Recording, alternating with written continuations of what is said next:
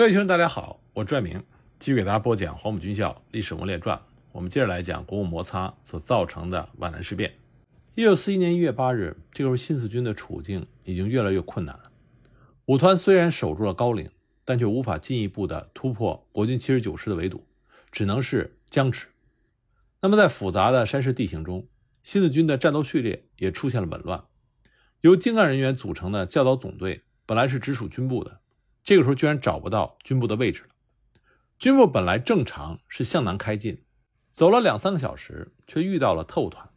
原来是向导出错，把他们带到了连岭，所以军部呢只好再转身重向高岭进发。不等到那里，就看到了张正坤。张正坤呢是三纵队的司令员，在高岭刚才的战斗里负了伤。他向项英报告了突围受阻的情况。项英听到之后一言不发。星坛冲不出去，高岭这边也走不掉。面对着国军的重压，项英这个时候应该意识到，皖南部队全军覆没并非是没有可能的。项英迅速召开了新四军军分会会议，在叶挺介绍完高岭的情况之后，项英决断地说：“我们过来的地方，敌人已经打进来了，现在只有一条路，冲不出去就打游击。”从项英的话可以看出，他对新四军整体突围已经不抱太大希望了。战术的重点已经放到了打游击上面。当然，打游击是冲不出来之后的策略，在没有彻底绝望之前，还是要尽量争取把部队完整的带出包围圈。所以会议决定不惜牺牲，由茂林打开一条通路，然后再以游击战的方针保存主力赴苏北。但国军这边怎么可能放走新四军？上官云相在当天晚上九点下达了总攻命令。务必于明天，也就是一月九日的正午之前，将新四军包围于该地区聚歼。这份命令被新四军的电台截获，看到对手必欲置自己于死地，项英不得不做最坏的打算。他下达的命令里有带官不带兵、分散打游击的话。部队在接到命令之后，并没有立刻分散，因为项英的意思显然不是让部队立刻化整为零。而是只是做好最危急时刻的准备，带官不带兵，这显然想尽量的让军部的干部能够多些突围的机会。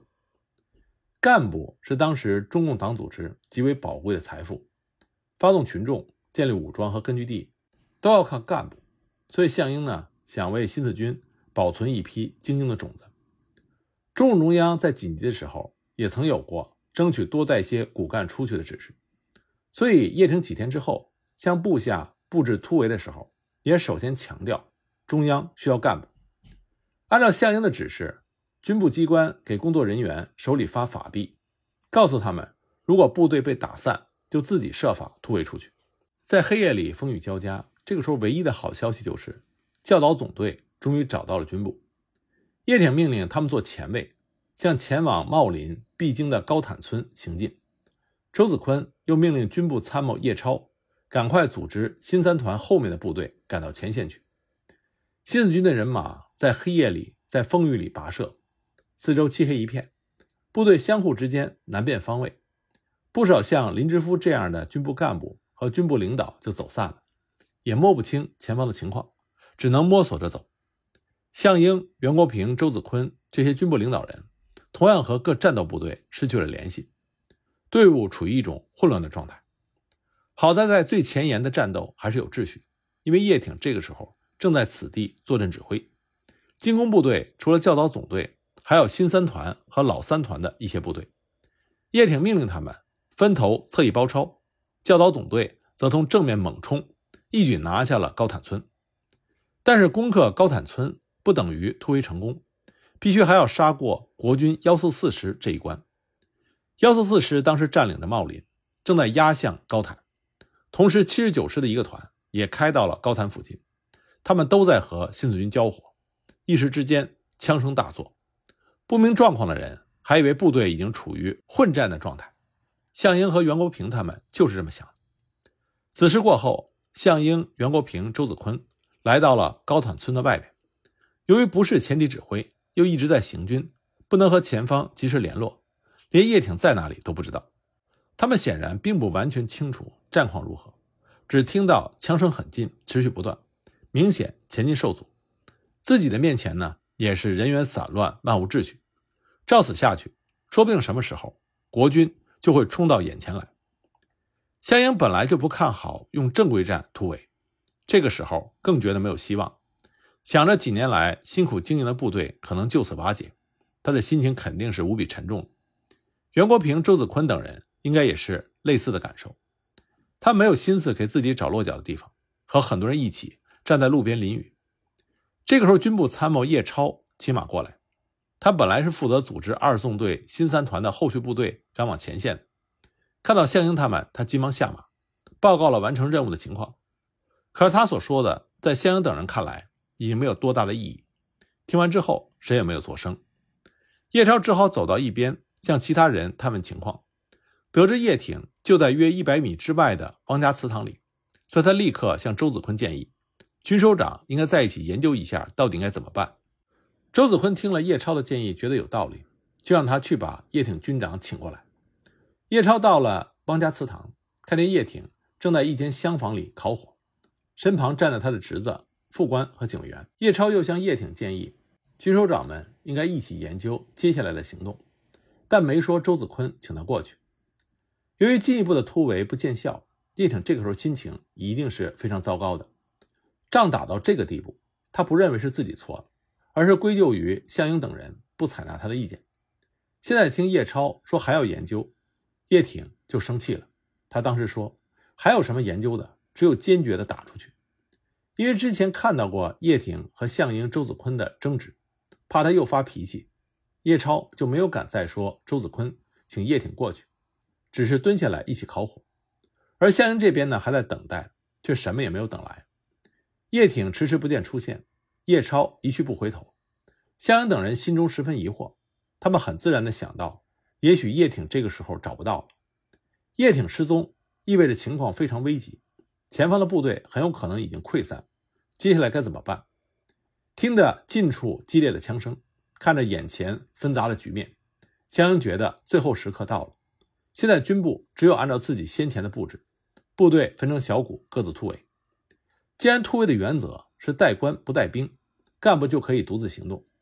军部的很多干部都不在身边，所以项英只有带着袁国平、周子坤两个人一起上路。项英很明显把自己的想法告诉了袁国平和周子坤。并且得到了他俩的同意。这个时候，李一芒出现了，情绪低落的项英没有多说什么，只是拉起袁国平和李一芒的手，一声不响的向李谭仓方向走去。周子坤走在他们前面，他的警卫员黄成正坐在路边打瞌睡。周子坤推了一下，让他走。黄成急忙起身，懵懵懂懂的跟着首长们向前走。李一芒开始并不知道项英要做什么，还以为是要找地方开会。走着走着，才发觉是像之前三年南方游击战争时候那样进行穿插。他当即表示要另外行动，设法带着军法处、秘书处和电台的干部突围。项英马上同意。袁国平也想留下来和李一芒一道，但是项英说今天晚上已经没有把握，需要等到明天看明情况之后再决定。于是袁国平就跟着项英、周子坤走了。据说他们从饶漱石的面前经过。并没有和饶漱石打招呼，应该是因为天黑没有看见，不然不会连句客套话也没有。项英等人显然并没有打算把所有的领导人聚在一起走，在以游击方式突围的过程中，领导成员分头走是正常的，这样才能免于被对手一网打尽。李一芒离开项英之后，就遇到了皖南特委书记李步新，他很坦然地告诉李步新，项英已经走了，显然并没有把这看作是有问题的行为。直到他来到汪家祠堂，发现叶挺在里面的时候，或许才感觉到向英他们和自己原先的判断是有错误的。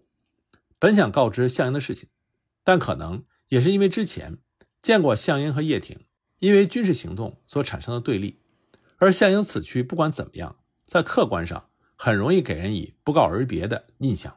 叶挺知道之后，以他的性格，很容易受到刺激。想到这些呢，李一芒并没有把项英的离开。告诉叶挺，他对形势的看法也没有改变，仍然认为需要分散突围。他并没有留在汪家祠堂，因为项英等人才是他的领导，他并没有责任和义务和叶挺共存亡。就算是开小差，他也是奉了上级的命令，所以他带着李步新等三十多名干部突围去了。向英等人并没有遮掩自己的行动，还找了一位原来地方上的中共干部给他们带路，从李潭仓村的村后上山。二纵队当时有人看到了这个情景，顺着曲折的羊肠小径，从容地向山岭走去的项英，根本没有想到他的这个举动给他的政治地位带来怎样的沉重的打击。陪叶挺烤火的叶超后来以出去查一下情况的理由离开了王家祠堂，回到遇见项英等人的地方，却发现这几位首长不见了。向其他人打听，回答都是不知道。他只好又回到了祠堂。向叶挺报告了项英的消失，叶挺只是嗯了一声，表示知道了，并没有太在意。直到一月九日天亮的时候，叶挺从前线视察回来，才吩咐李志高去把项英他们找来，商量攻打茂林的部署。李志高先派人去找，没有找到，他又亲自带一个警卫班去寻找，仍然不见踪影。李志高感觉不妙，他当时以为项英等人被国军俘虏了，急忙回到汪家祠堂报告。那里的人得到这个消息之后惊疑不定。二纵的政委黄火星报告说，看见项英等人从李潭仓附近上山了。这个时候，饶漱石也来到祠堂，听到这个报告，立刻说出项、袁、周三个人从他自己面前走过的场景，断定项英不辞而别。项英并没有想甩掉叶挺。五天之后，饶漱石自己倒是真的这么做了。但在这个时候，项英的离去是大家关注的焦点。特别是叶挺，尤其感到气愤和不解。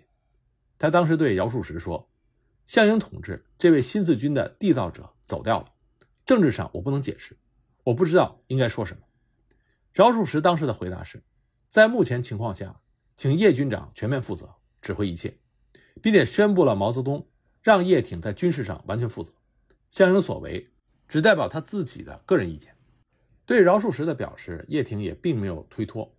这是他担任新四军军长以来第一次真正有了自主权，在瞬间成为皖南部队主脑的叶挺和饶漱石，他们所做的第一件事情，就是发出了致中原局并转中共中央的电报。电报里写道：“今九日晨，北京又受包围，现在集全力与敌激战。你今晚分批突围北进，项英、袁国平、周子坤于今晨率小部武装上行而去，去向不明。”我为全体安全计，决坚持到底。发完电报之后，叶挺开始布置从高坦村向茂林的进攻。他先是把教导总队投入战斗，鼓励他们要为无产阶级流尽最后一滴血。这个时候，叶挺显然已经把项英看作是逃兵。他对众人说：“如果我叶挺临阵脱逃，你们可以随时把我枪毙。”这个时候，中原局已经接到了叶挺、饶漱石的电报，立刻给他们回电。向袁周不告而去，脱离部队，甚为不当。即在以前，他们已有很多处置不当，违反中央的指示，致造成目前困难局面。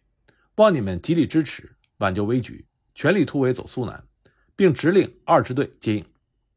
刘少奇呢，又立刻致电给延安，电报里说，向袁周在紧急关头离开部队，提议中央明令撤相职，并令小姚，小姚指的是饶漱石。在政治上负责，叶在军事上负责，以挽危局。无论如何，再不能让项继续负责了。早撤职一天，早好一天。项英临战离队，毛泽东、朱德收到这样的报告，难免感觉到惊异，急忙给刘少奇回电问：“你说项元周已离开部队，我们尚未接到此消息，他们何时离开的？现到何处？西夷、小姚情形如何？军队情形如何？望立刻告知我们。”刘少奇又复电告知他从叶挺、饶漱石那里得到的项英离队的情况，并且认为皖南新四军此刻的困境是他们到茂林拖了很多天，以致遭到国军的包围。确定项英离开部队之后，中共中央立刻决定改组原来属于项英的南方党政军系统，只是此刻就将东南局合并于中原局，由刘少奇直接领导。刘少奇即刻把延安的最新指示。告诉叶挺、饶漱石，继续批评项英同志及袁周二同志本已离开部队，致使江南的党顿时重心，要求全体党员服从叶军长及东南局与军分会委员饶漱石同志的指挥。今天上午十时，叶挺、饶漱石召开了皖南新四军高级干部会议。叶挺先说了一句：“我现在是军长孤家寡人一个。”然后告诉大家，项英等人去向不明。接着，饶漱石就宣布了中原局的两份电报，又指示众人不要向下传。在这之后，叶挺宣布，部队现在往回打，过茂林、清义江，到铜陵、樊长间，北渡长江。今晚就以一路纵队突围。其实这个时候，二纵队已经在进行突围的战斗了，但是一直打到下午都不见效果，倒是被军部主力分割开的一纵队。在司令员傅秋涛的指挥之下，不顾一切地向外冲，总算在付出了惨重代价之后，不断有少数的人员逃出升天。高坦村这边呢，看着新四军始终不能在国军防线上打开缺口，叶挺意识到一路突围成功的可能性已经不大了。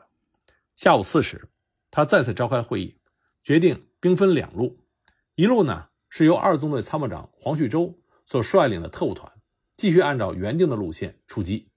实际上是为了牵制国军，掩护主力部队突围。另外一路则是军部的主力，由叶挺亲自率领，转向东南方，试图从国军幺零八师和幺四四师的之间穿过去，再渡清义江，奔铜陵、繁昌。这个时候，在重庆，蒋介石和白崇禧等人商量之后，终于决定对皖南新四军彻底肃清。也许是认为自己这方占了理，再加上苏联似乎不那么支持中共。和国民党对抗，所以蒋介石相信这次打击不会酿成国共关系的彻底崩溃。他在当天晚上的日记里写道：“中共绝不敢在此时有所叛乱。”也是在这个夜晚，皖南新四军又一次进行突围。黄旭洲带领特务团朝张家渡方向走，很快就和国军幺四四师遭遇。一场激战之后，特务团被打散，黄旭洲率领少部分人突过了封锁线。最后重新收拢的时候，只剩下六百人。叶挺这一路呢，为了防止国军的袭击，部队选择了没有路的山坡行军，在黑夜大雨的泥潭中跋涉，非常的艰苦。叶挺、饶漱石最后连马都骑不了了。黑暗之中，新四军官兵的神经是非常紧张的，因为各部队之间看不清对方在哪里，总是以为对方是国军，结果经常开火射击，自相惊扰。而在另外一边呢？黑夜却又给了一纵队突围的机会。傅秋涛等少数人在一月十日凌晨，终于冲出了国军的防线。到了拂晓的时候，叶挺率领的部队只走了十几里路，来了一个叫做石井坑的山凹盆地。所有人这个时候都非常的疲劳，前锋队伍又被国军幺零八师的部队阻截，无法继续前进。叶挺下令全体退守石井坑，抢占制高点，修筑工事，休整部队。防守待机，新四军部队在石井坑的运动被一群人看到了，而这群人正是项英他们。一月九日凌晨离开高坦村之后，项英、袁国平、周子坤和几个部下在山里转了一整天。从前夜乱糟糟的心情中平缓下来的项英，这时候或许已经感到如此匆忙的采取突围行动实属不慎，而且呢，已经无法挽回了。所以他们一行人。在一间破茅草屋里睡了一夜。天亮的时候，周子坤听到山下传来新四军的军号声，急忙报告项英说：“我们下去吧。”项英立刻同意。他们赶下山来，从这里经过的是五团的队伍，所以他们就跟着一起向石井坑前进。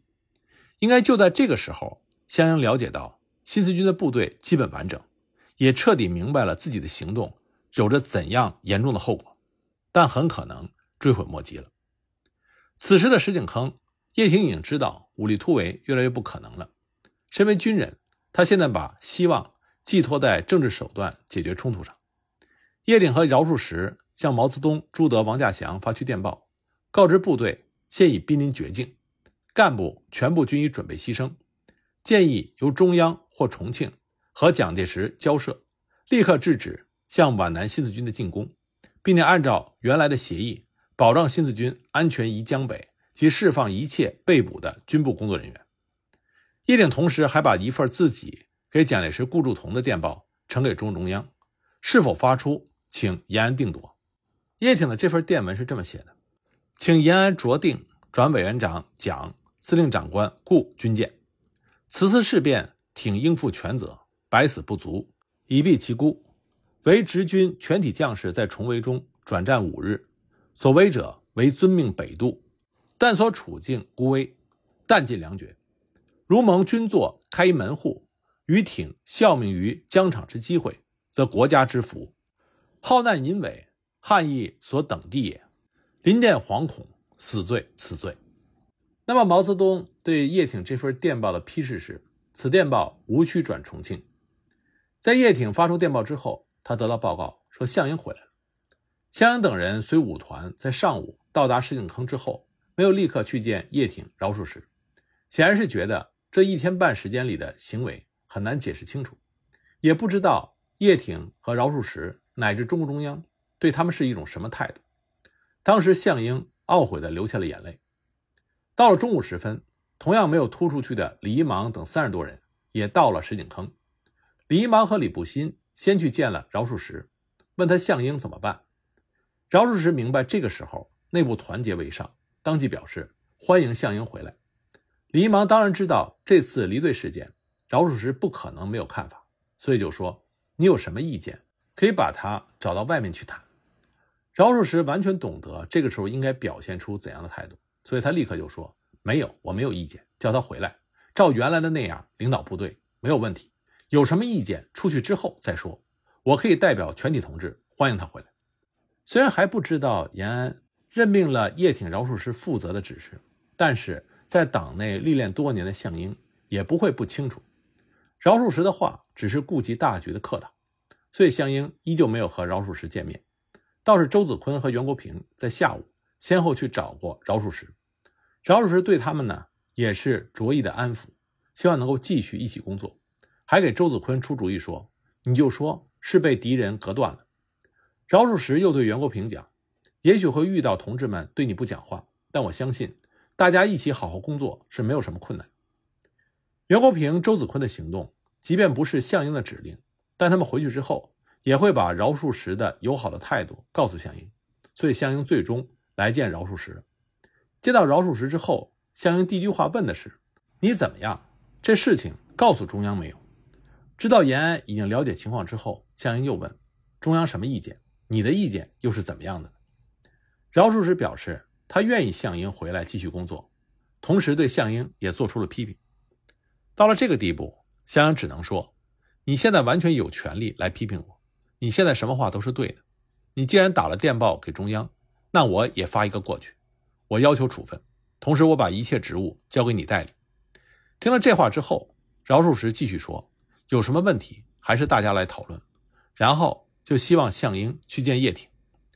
项英知道叶挺的性格，所以他说：“军长的脾气很坏，这个人不好讲话，等一下吵起来，大家面子都不好。”见到项英这个样子，饶漱石决定先去见叶挺，而项英也正是在这个时候写了他给中共中央的电报。